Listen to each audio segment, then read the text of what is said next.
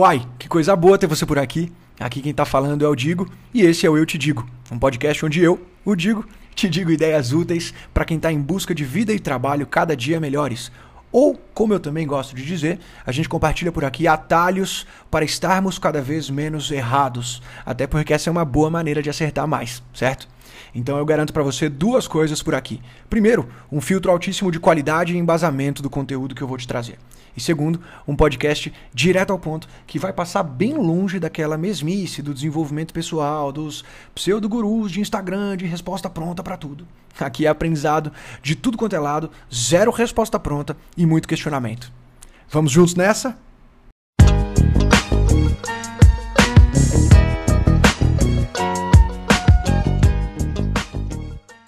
Coisa que a gente não cansa de dizer por aqui é que o desenvolvimento pessoal não é uma ciência exata, nem de perto. Por mais que a gente queira respostas simples, um passo a passo relativamente fácil de seguir ou uma fórmula pronta, a vida não costuma ser assim.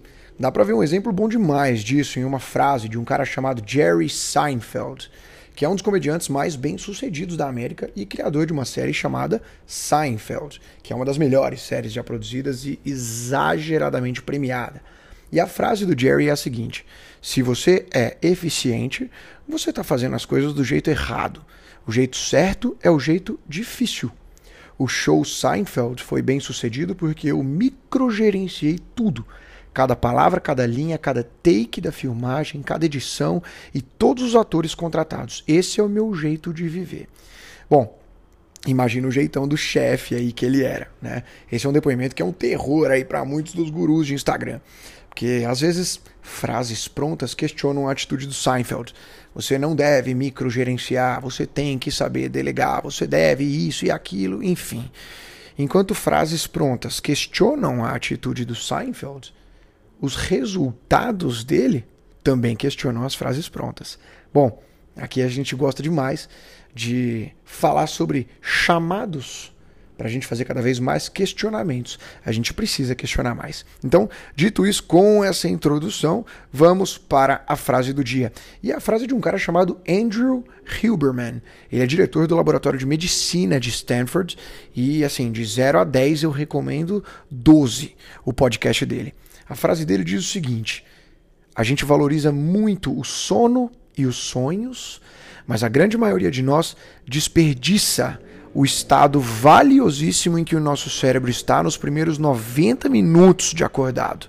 Independente de estar alerta ou com preguiça, independente do jeito como se acorda, o nosso cérebro está no auge nesses 90 minutos acordados, os primeiros 90 minutos, no auge para fazer o download de aprendizados, de insights, a não ser que a gente sufoque o nosso cérebro com informações inúteis, como por exemplo, do nosso celular. Bom, a informação está aí. O cara é ninguém mais, ninguém menos que o diretor do Laboratório de Medicina de Stanford e recomendo muito todo o conteúdo dele. Mas a informação está aí. O que você vai fazer com essa informação é outra coisa. Dica que eu preciso compartilhar é mudar essa rotina matinal impacta positivamente o restante do dia de um jeito que provavelmente você não imagina. Vale a pena tentar? Independente de você ser uma, se considerar uma pessoa matutina, vespertina ou noturna.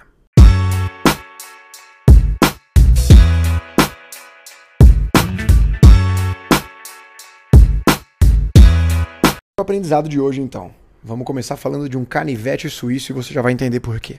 Um canivete suíço é uma ferramenta que é muito versátil.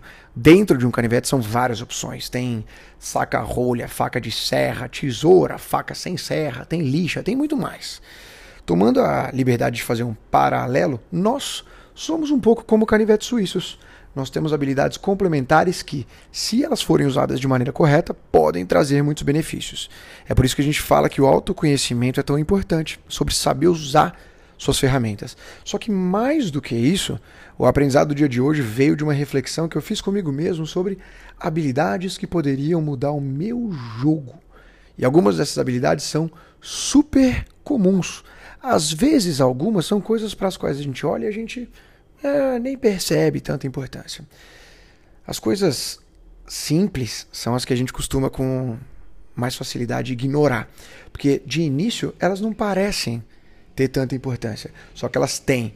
São essas habilidades mais comuns que, quando combinadas, trazem um impacto absurdamente grande para nós. E aí, pensando na minha vida como um todo, tanto no que deu certo quanto no que ainda não deu, eu cheguei a algumas dessas habilidades e eu queria compartilhar com vocês. Primeiro, curiosidade entre assuntos diferentes. Segundo, habilidade de lidar com riscos. Terceiro, alinhamento de expectativas, objetivo. Quarto, imunidade ao FOMO, que é o Fear of Missing Out. Quinto, identificar o jogo que você está jogando e não ser influenciado por pessoas que jogam jogos diferentes. Sexto, detecção sutil de bullshitagem. Sétimo, valorizar sua autonomia e independência acima das prioridades dos outros. E oitavo, capacidade de retornar à execução e ao trabalho quando você se distrair com qualquer coisa que existe ao seu redor. Cada uma dessas habilidades tem um ponto positivo, só que todas juntas mudam completamente o nível de jogo. A mãe de todas as habilidades não é uma habilidade, é a combinação entre habilidades. Então, como que fica tudo isso na prática? Vamos falar sobre isso.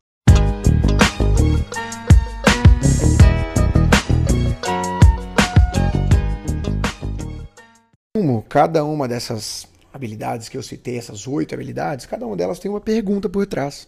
Aplicar na prática tudo isso é buscar responder essas perguntas, porque muita coisa boa vai sair daí. Então eu quero dar algumas sugestões de perguntas. Quando a gente fala de curiosidade entre assuntos diferentes, a pergunta é de quais assuntos eu posso me beneficiar se eu começar a estudar, mesmo que não seja o core da minha área, o centro ali da minha área. Com relação à habilidade de lidar com riscos, a pergunta é como que eu posso aumentar minha resiliência e me preparar para problemas que eu sei que vão aparecer? Com relação ao alinhamento de expectativas, objetivo, a pergunta é: quão preparado eu estou caso esse projeto ao qual me dedico hoje não vá para frente? Como que eu posso ser mais resiliente? Né? Com relação à habilidade 4, que é a imunidade ao FOMO, ao Fear of Missing Out. A pergunta é: do que eu posso começar a abrir mão de pouco em pouco para não sentir que eu preciso sempre ter acesso a tudo de novo que rola no mundo? Com relação à habilidade 5, que é identificar o jogo que você está jogando e não ser influenciado por pessoas que jogam jogos diferentes, a pergunta é: realmente as minhas metas são criadas por mim? Ou eu não sei explicar exatamente de onde elas vêm. Agora, com relação à habilidade de detecção sutil de bullshitagem, essa não tem muita pergunta. Isso daqui é muito mais com tempo e com experiência. Não tem muito o que falar, a não ser ficar de olho aberto. Agora, com relação a outra habilidade que é valorizar sua autonomia e independência acima das prioridades dos outros, uma boa pergunta é: em quais momentos da minha vida eu estou colocando outras coisas à minha frente como mais importantes do que eu. E por último, a última habilidade que a gente falou é a capacidade de retornar à execução e ao trabalho quando você se distrair com tudo que existe ao redor. Essa é disparada uma das principais. Tudo que não é trabalho te tira do trabalho. Como dizia um grande amigo e mentor, Álvaro Chocair, nada resiste ao trabalho. E esses são os principais questionamentos de hoje, pessoal. Espero que você consiga aproveitar muito bem esses questionamentos, como eu aproveitei escrevendo e gravando sobre eles. Vamos juntos, conta comigo e um grande abraço.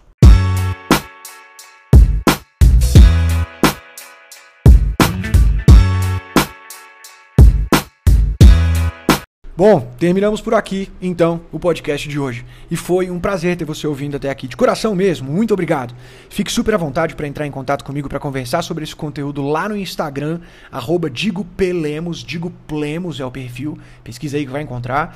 E é importante você saber que esse podcast é uma versão em áudio da newsletter que eu escrevo, que se chama Eu Te Digo, que antigamente se chamava Menos é Mais. Então, caso você prefira consumir esse conteúdo em texto, é só entrar também lá no Instagram, no link da bio, ou até no site eutedigo.com. Fechado? Tô 100% à disposição aqui e a gente se encontra no próximo episódio. Beijo grande!